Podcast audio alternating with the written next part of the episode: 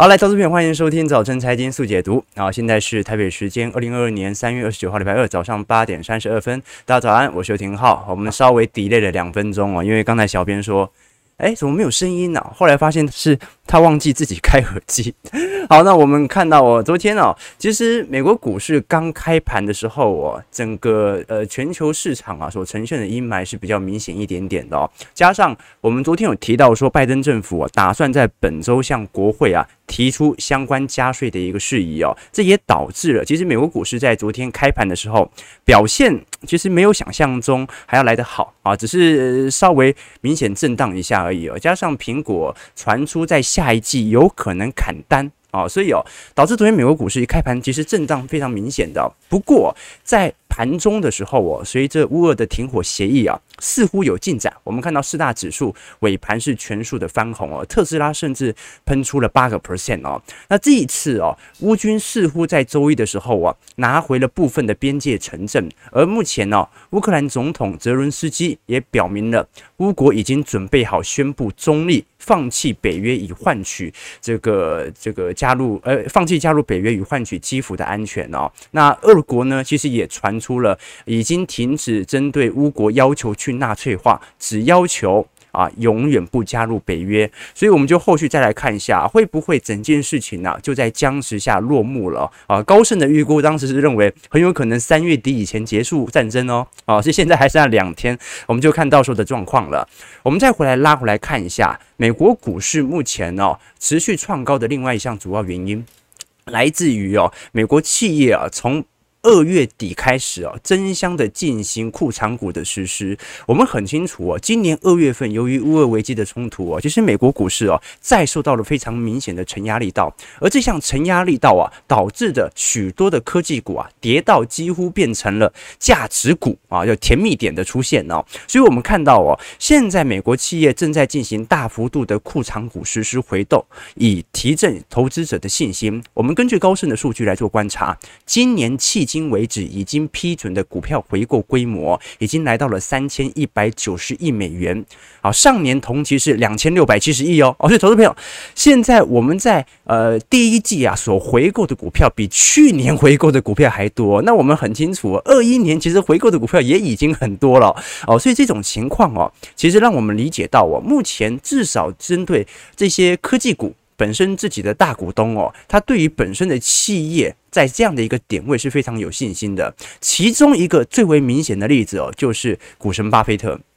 我们看到巴菲特旗下的波克夏股价在过去几天哦，再度创了历史新高啊。那我们以前也跟投资朋友做过理解了，其实巴菲特。的持股当中哦，啊，波克夏的持股当中哦，最大的是苹果哦，苹果占了他投资部位的四成六哦，所以照理来讲，我们看到苹果现在也还没有突破前高，为什么波克夏仅仅凭着难道石油股的上涨就让它突破前高吗？一个最直观的原因，那就是因为巴菲特正在实施大幅度的库藏股，他还是认为市场上便宜的股票没有多少。而他科技股又不是那么的熟悉，而现在价值股又上涨这么多，所以他找不到股票买，他找不到股票买，他买什么股票呢？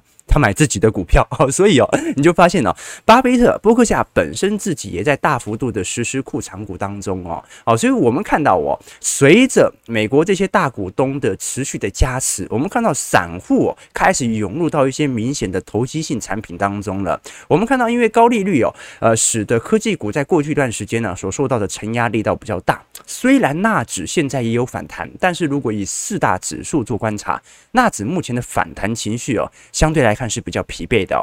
我们根据 FactSet 的数据哦，看到哦，今年呢最活跃的这个 ETF 产品是什么呢？是 TQQQ 啊，就三倍做多纳斯达克综合一百的呃杠杆型 ETF 哦。所以，我们从 TQQQ 每日的成交量哦，是一点一九亿股哦，同比增长了六十五个 percent 呢。也就是说，现在我们在第一季所看到哦，全力做多杠杆性。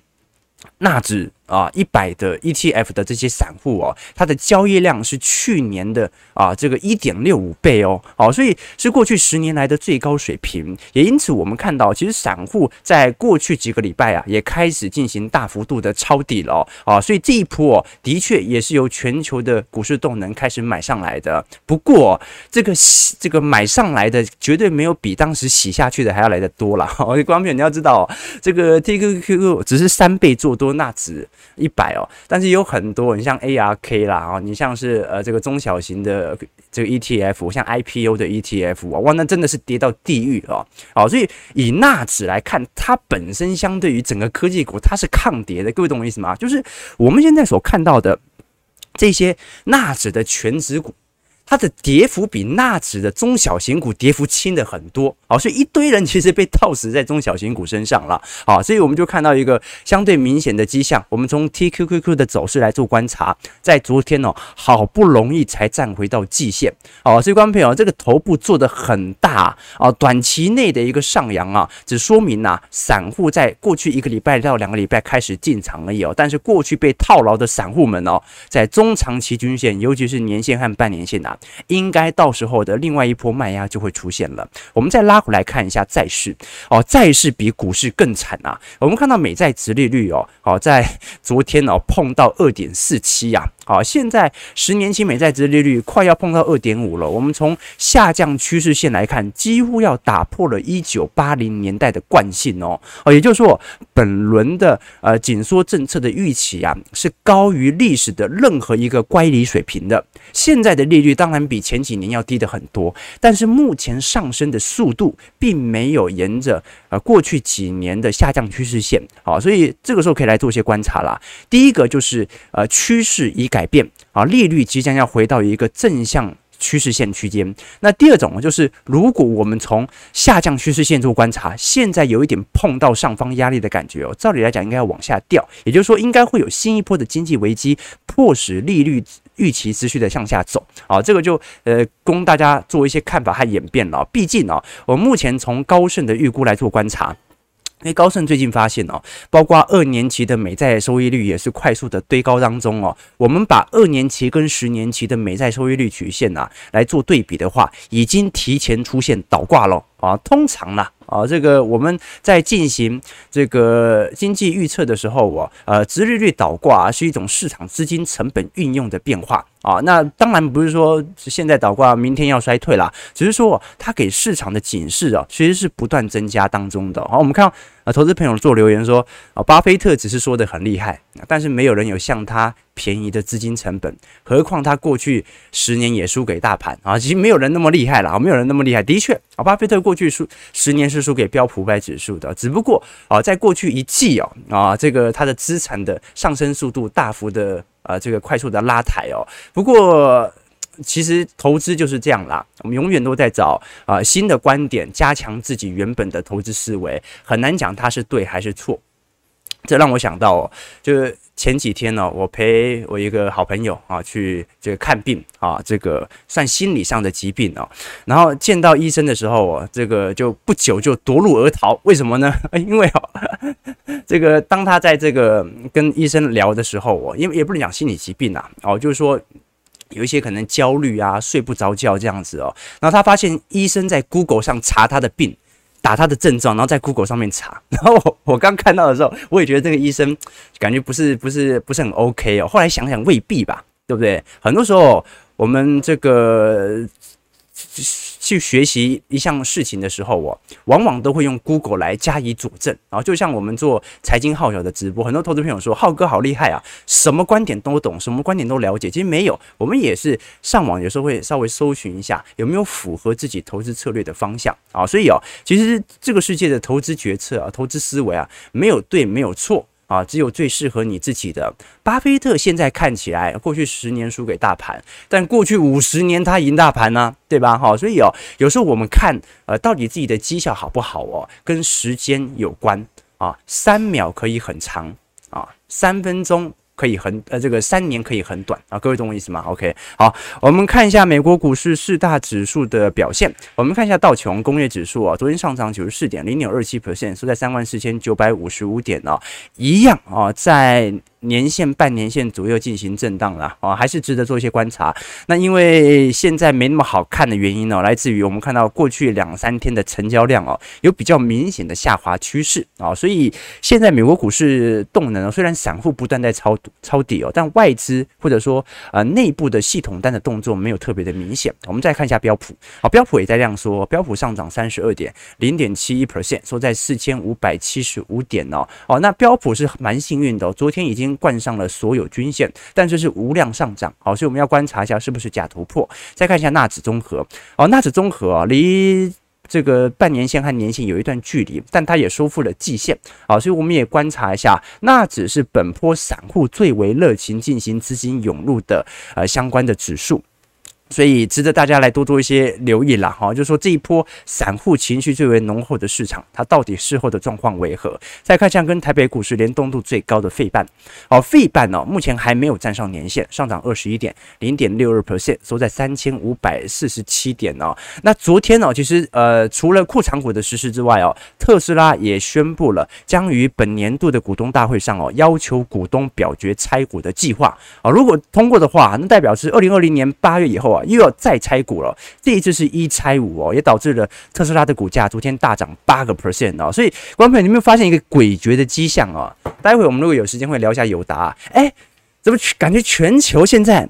这个经济动能涨不动，但是股价一定得涨啊！那股价得涨就有很多种方式了啊，包括把在外流通股数给减少啊，做减资啦，实施库藏股啦啊，或者是这个这个一拆五股票分割啦。因为过去来看，股票只要分割啊，通常对于美国的权值股都会有股价上的一个拉抬，所以感觉就是经济不行了，但是股市得继续涨啊，对吧？可是我们刚才聊到特斯拉哦，特斯拉今年更为棘手的一个问题哦，就是涨价的问题。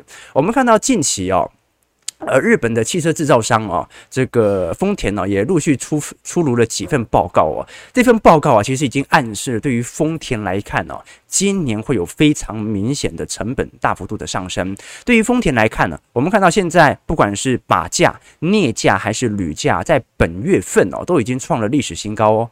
把是专门用于汽车的催化转换器，镍呢是用电动车的电池，铝呢是汽车的零部件。那么依照丰田的预估哦，光是现在贵金属的上涨哦，最低最低预估哦，丰田的每辆车至少。至少成本上升了五百二十美元哦，哦，所以这对于丰田来看哦，很有可能会导致今年啊会持续的进行减产哦。那么汽车的涨势似乎也成为啊中长期的趋势了。我们看到哦，现在日本的乘客啊在搭车的时的成本哦是不断的进行上升当中啊，这也使得呃现在特斯拉哦面临一个非常棘手的问题。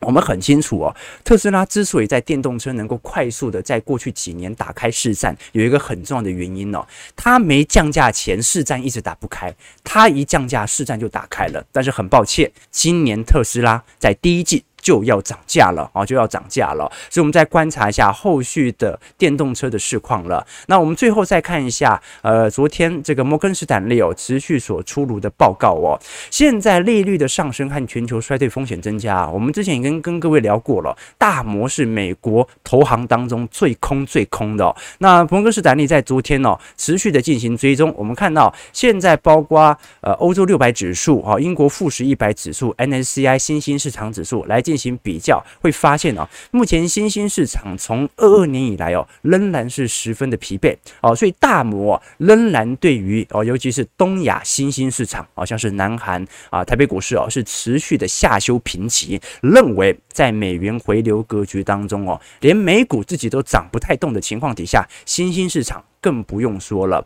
啊，因此呢，我们可以从现在整个呃，尤其是大摩的看法当中哦，来理解到呃，全球现在各个地区所面临的局部性的问题啊。那第一个大摩所提到的问题哦，是欧洲能源危机所引发的经济衰退的疑虑。那第二点就是美国本身景气就在下行周期。第三点是新兴市场因为美元回流受到明显承压。那第四点呢，就是全球都知道。啊，全球都知道它已经在衰退，但是全球却不愿意啊给它更具体的分析报告的中国大陆。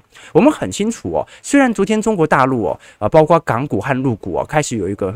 较明显的上涨动能哦，昨天港股大涨哦，大涨了二点六个 percent。可是我们知道，现在不管是港股还是陆股，都在一个明显的下降区间。而如果我们从港股目前的财报来进行观察，大摩发现了一个非常有趣的迹象，那就是哦，基本上有数百家香港的上市公司啊，还没发布年报。投资朋友啊，现在第一季末了，对不对啊？通常哦。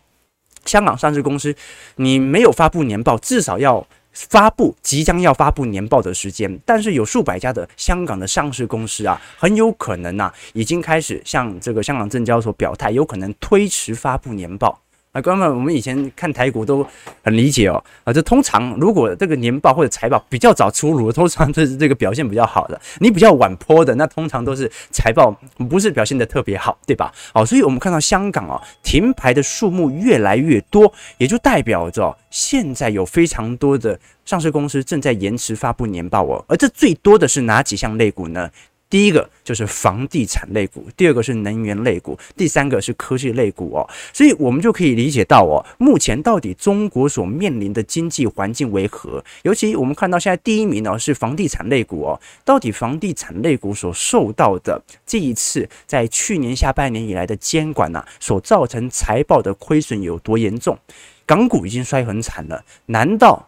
这项数据、这项财报被披露出来之后，会摔得更惨吗？就值得大家来多做一些留意了啊！尤其是呃，中国目前房地产正在持续的进行去杠杆化。我们除了北上广深呢，目前房价持稳之外哦，几乎所有的二线城市房价都在跌哦，而且哦，呃，跌也不能跌太凶。为什么？因为现在中国大陆有这个宣布这个限跌令嘛，啊，就不止不准你涨太多，现在连跌也不能跌太多，对吧？好，我们看网友提问说。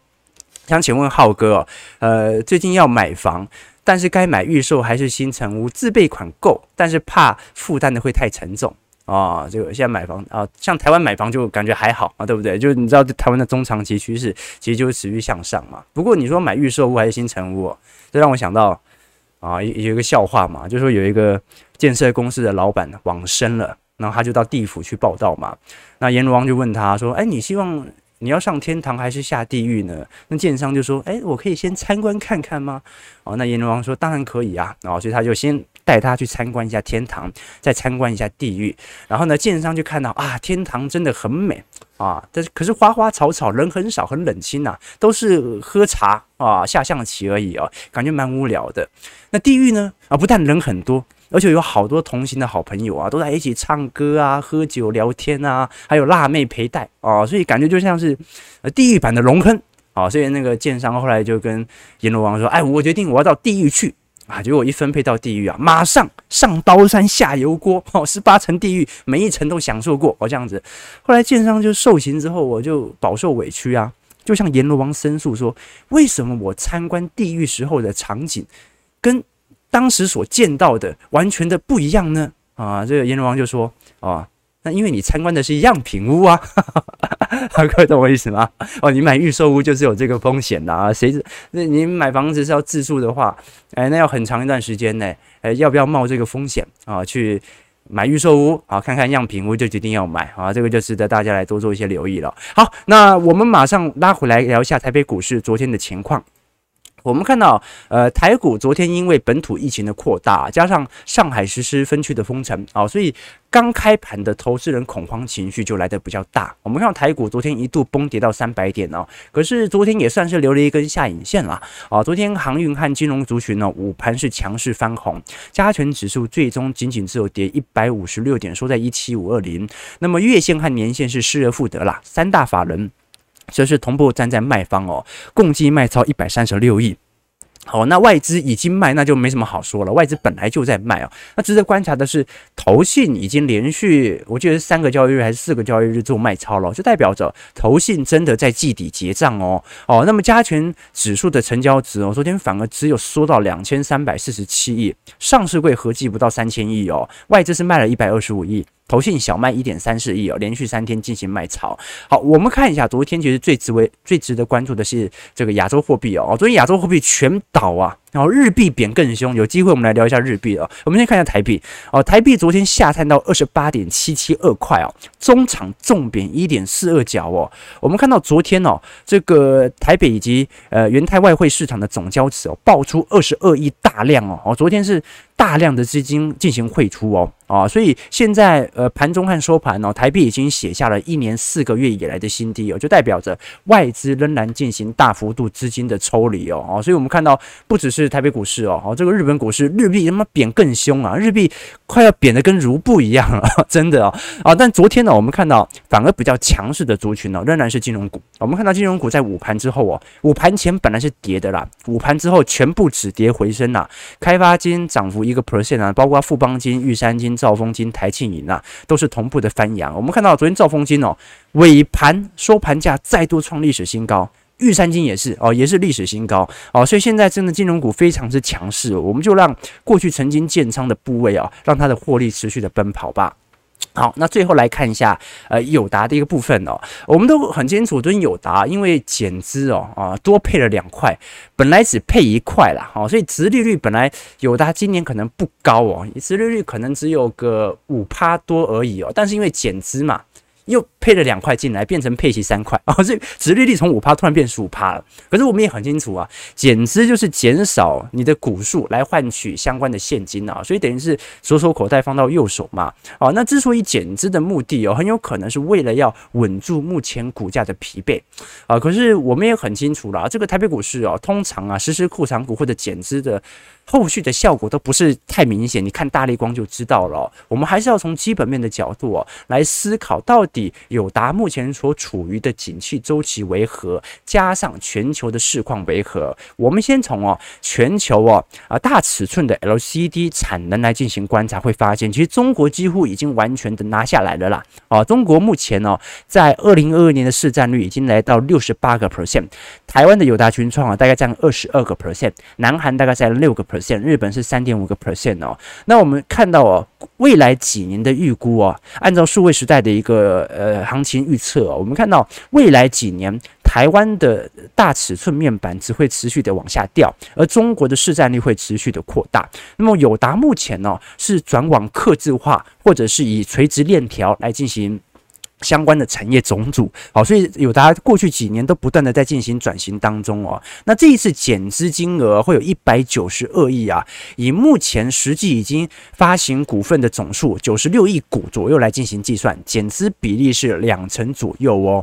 好，所以呃现在来看哦，呃友达的股价再看一下短期内会不会有所提振呢？但是真的影响友达能否走出本轮的下降周期哦，来自于面板周期。我们先看一下美银在过去一段时间。所出炉哦，针对今年面板业的报告哦，其实美银的看法，简单来讲就三句哦。第一个就是目前。整个对于友达的评价仍然处于相对呃没有调升的一个情况。那第二点呢，是包括大面板尺寸的呃这些呃大大尺寸的面板呢，它的报价的下降趋势仍然持续在呈现当中。那第三点呢，就是今年全球的智慧型手机以及啊电视面板呐，可能需求量会持续的走跌。因此，我们从现在任何从小尺寸到大尺寸的面板呢，仍然每个月的报价。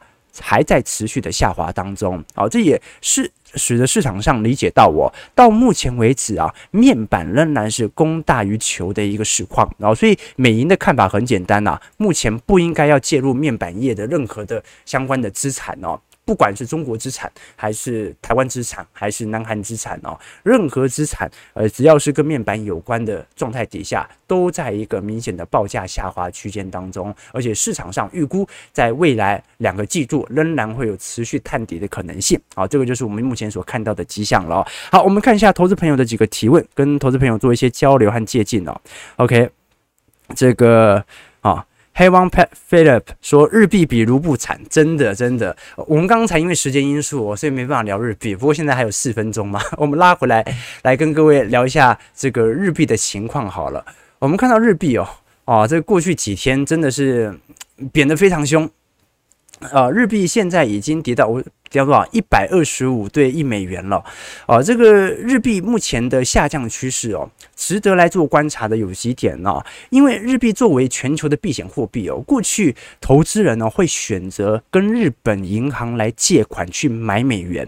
哦，就是说正常来讲哦，我们看到乌俄冲突爆发的时候哦，照理来讲美元会升嘛？美元有一个标准的微笑曲线啊，就美元升息它得升。啊，那升息通常隐含着经济已经快要越来越好了嘛。但美元恐这个美国人恐慌，美元也会升。为什么？因为美元是避险货币啊，所以美元是一个很有趣的资产啊。就是景气看好，资金也会回到美元；景气很差，大家很恐慌，资金也会回到美元。好，所以哦，美元是一个标准的避险货币。而日币为什么也被视为避险货币呢？来自于日本啊，常年的利率够低，所以很多人呐、他想要找到便宜的资金成本，他会去跟日本的银行借日币换美元，所以这个时候哦，就会有大量的资金抢着想要去跟日本银行来借钱，所以这个时候日币会升值。但是我们也看得很清楚哦，这一次乌俄的冲突啊，几乎没有让日币升值多久，马上又转为暴贬哦。好，所以现在全球哦，已经不只是美元回流的问题哦，因为全球的。投资客、投机客全部都在放空日元当中。我们看到啊，昨天最高最高哦，这个美元对日币有一度站上一百二十五块的缺口哦，这个是一五年八月份以来的新高哦。昨天日币哦是跌了两个 percent 啊，啊，这个因为像日本央行哦，在过去一段时间哦。本周又宣布哦，持续的进行五年期和十年期国债的回购哦，所以日本央行为了摆脱目前通缩的疑虑哦，持续的进行量化宽松哦。那也因为这样的量化宽松政策，导致全球的投机者持续的进行呃相关日元的做多系统。我们看到哦，日本外汇散户哦。反而有趣的一件事情是，现在全球都在放空日本，只有日本的散户投资者在做多日元啊，这个就很有趣的一个情况了啊，因为我们看到日元的净持仓哦，我们看到已经看跌，从二零二零年末以来啊，就不断的被市场所抛售，所以在这种情况底下啊，就值得大家来做一些留意了啊，就是说现在日币哦，几乎是处于全球系统性的卖压，那么因为日本呢，它算是 INF 的成员国。吧啊，所以啊，它不会有任何金融的系统上的风险啊。你说同样的事情发生在东南亚国家就不一定了，或者发生在南美洲，因为啊这些国家啊这个外汇储备相对没有来得健全啊，所以真的有可能货币会暴贬啊。但是日币它始终是一个稳定资产啊，所以一些日币日本的散户投资者啊拼命的做多来接仓。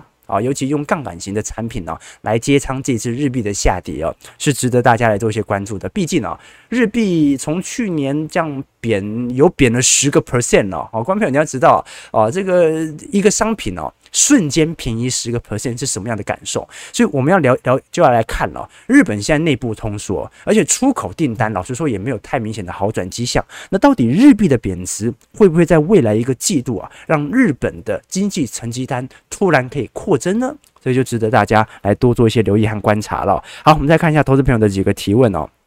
这个 Eleven Lin 说，日本车会降价吗？不会。因为贵金属涨了啊，贵金属涨了啊，所以不会降价啊，不会降价。好了，这个这个日币，艾当二零一六说，浩哥，日币贬值啊，可以在日本这个亚马逊买东西更便宜了，是这样子没错了啊，是这样子没错啊。不过老实说了，有时候有时候这是两种极端的现象，就是货币在贬值，但是。成本在上升啊，到底是成本的上升会转嫁给消费者居多，还是汇率的贬值会转嫁给消费者居多呢？这就值得一个值得大家多留意思考的问题。好，我们看一下台北股市刚刚开盘哦，上上涨三十五点，收在一七五五五，哇，今天成交量很小哦。